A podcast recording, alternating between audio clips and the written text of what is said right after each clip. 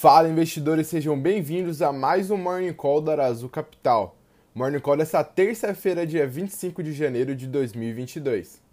E a frase do dia é de Warren Buffett: Você não pode fazer um bom negócio com uma pessoa ruim.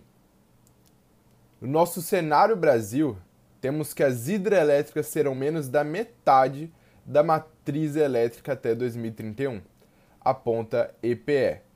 A fonte hidrelétrica responsável por 58% da matriz elétrica do país em 2021, deve passar a ter uma nova participação de 45% ao final do período do PDE. No começo do século, a fonte hídrica representava 83% da capacidade instalada do país.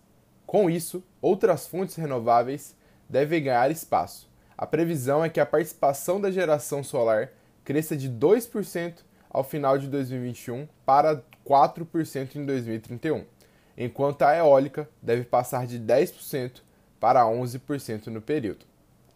E a gasolina sobe nas bombas pela segunda semana seguida. Com repasse, as bombas dos reajustes anunciados pela Petrobras no último dia 11, o preço médio da gasolina subiu 0,8% na semana passada. O litro do diesel teve alta de 2,9%, segundo dados da ANP.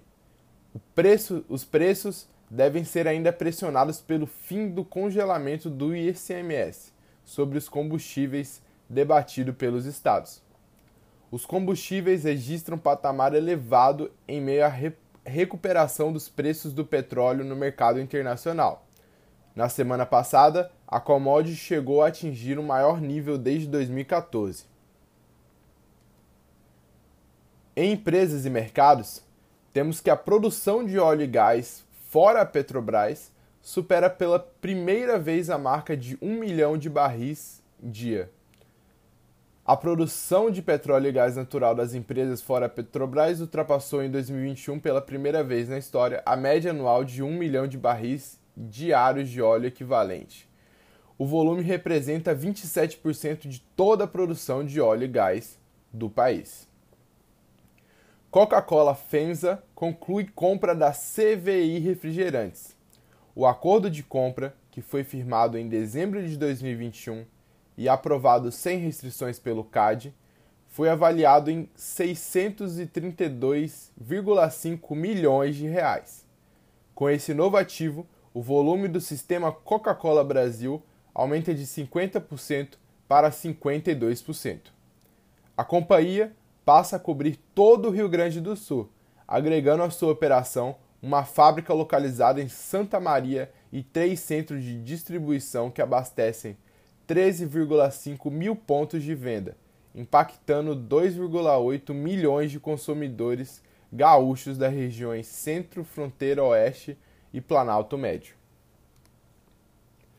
No nosso cenário político, temos que Rosa Weber encaminha PGR queixa contra Bolsonaro para retardar vacinação de crianças. O pedido foi apresentado ao STF no final do ano passado pela deputada Tabata Amaral, do PSB São Paulo. O senador Alessandro Vieira, Cidadania CE, e o secretário municipal de Educação do Rio, Renan Ferreirinha. A acusação imputada contra Bolsonaro e Queiroga é o cometimento de crime de prevaricação. A ação apontou que Bolsonaro deu declarações públicas contra a imunização dessa faixa etária e chegou a ameaçar divulgar os nomes dos diretores da Agência de Vigilância Sanitária que haviam aprovado a medida.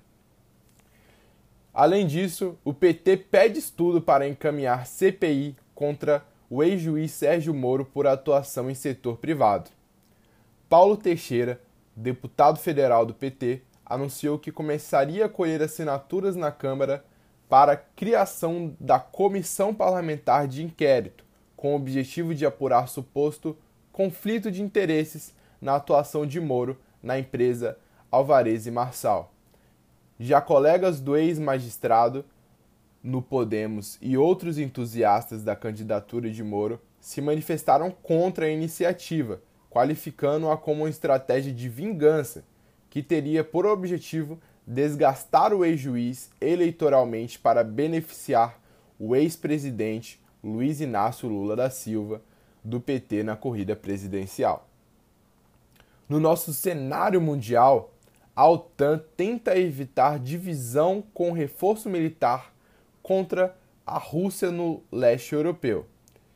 Em uma ação mais simbólica do que efetiva do ponto de vista militar, a OTAN, Aliança Militar Ocidental, anunciou o reforço das defesas do leste europeu contra o que considera ameaça iminente da invasão da Ucrânia pela Rússia.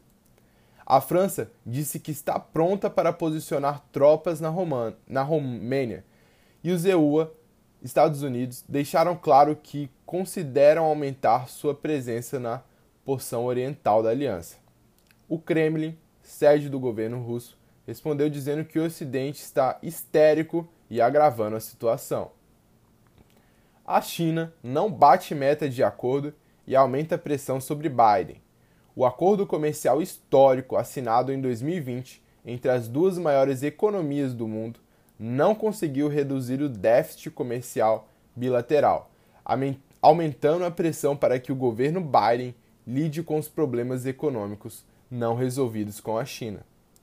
Desde que o ex-presidente Donald Trump assinou o acordo em janeiro de 2020, a China comprou cerca de 237 bilhões de dólares em produtos agrícolas, industrializados e energéticos dos Estados Unidos. 63% do valor que pretendeu comprar, segundo análise de dados oficiais chineses pela Bloomberg. Embora as compras de empresas chinesas tenham melhorado em relação aos baixos níveis de 2017 e do início de 2020, não foi o suficiente para atingir as metas. A China culpou a pandemia e outros fatores. Nos mercados internacionais, os Estados Unidos na semana passada, tanto o S&P 500 quanto o Nasdaq registraram suas maiores quedas percentuais.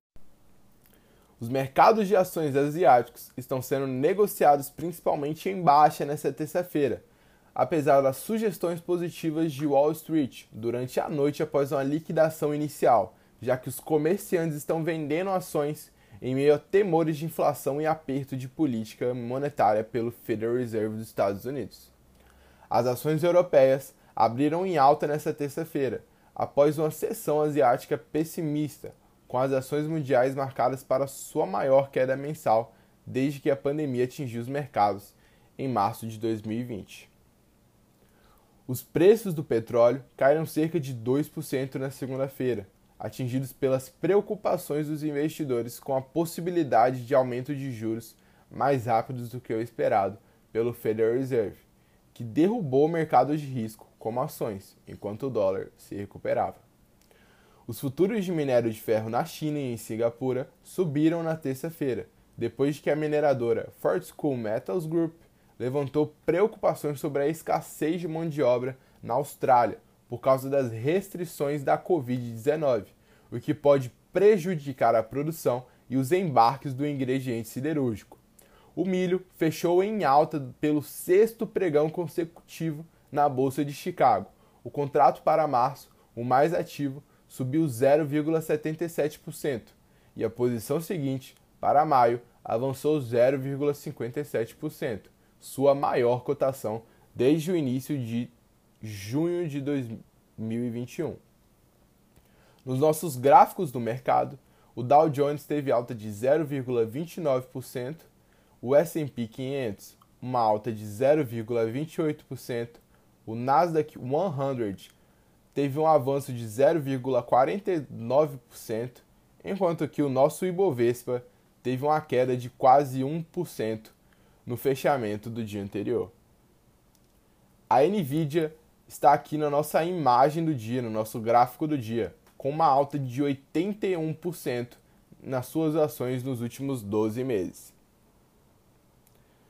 Para o dia de hoje, na nossa agenda do dia, no Brasil, nós temos a confiança do consumidor FGV de janeiro, Receita Tributária Federal. No Reino Unido, temos dívida líquida do setor público de dezembro, leilão do Tesouro, títulos Gilt a 10 anos e índices CBI Tendências Industriais de janeiro. No ZEUA, temos o índice Readbook anual, índice de preços de imóveis de novembro, confiança do consumidor CB, índice de manufatura Fed Richmond, janeiro. Nosso Morning Call fica por aqui. Meu nome é Augusto, sou a voz desse podcast no dia de hoje e queria pedir por gentileza que não se esqueçam de seguir a Arazu nas redes sociais: Instagram, LinkedIn, Telegram e Twitter, onde postamos relatórios e conteúdos que te ajudam a investir melhor.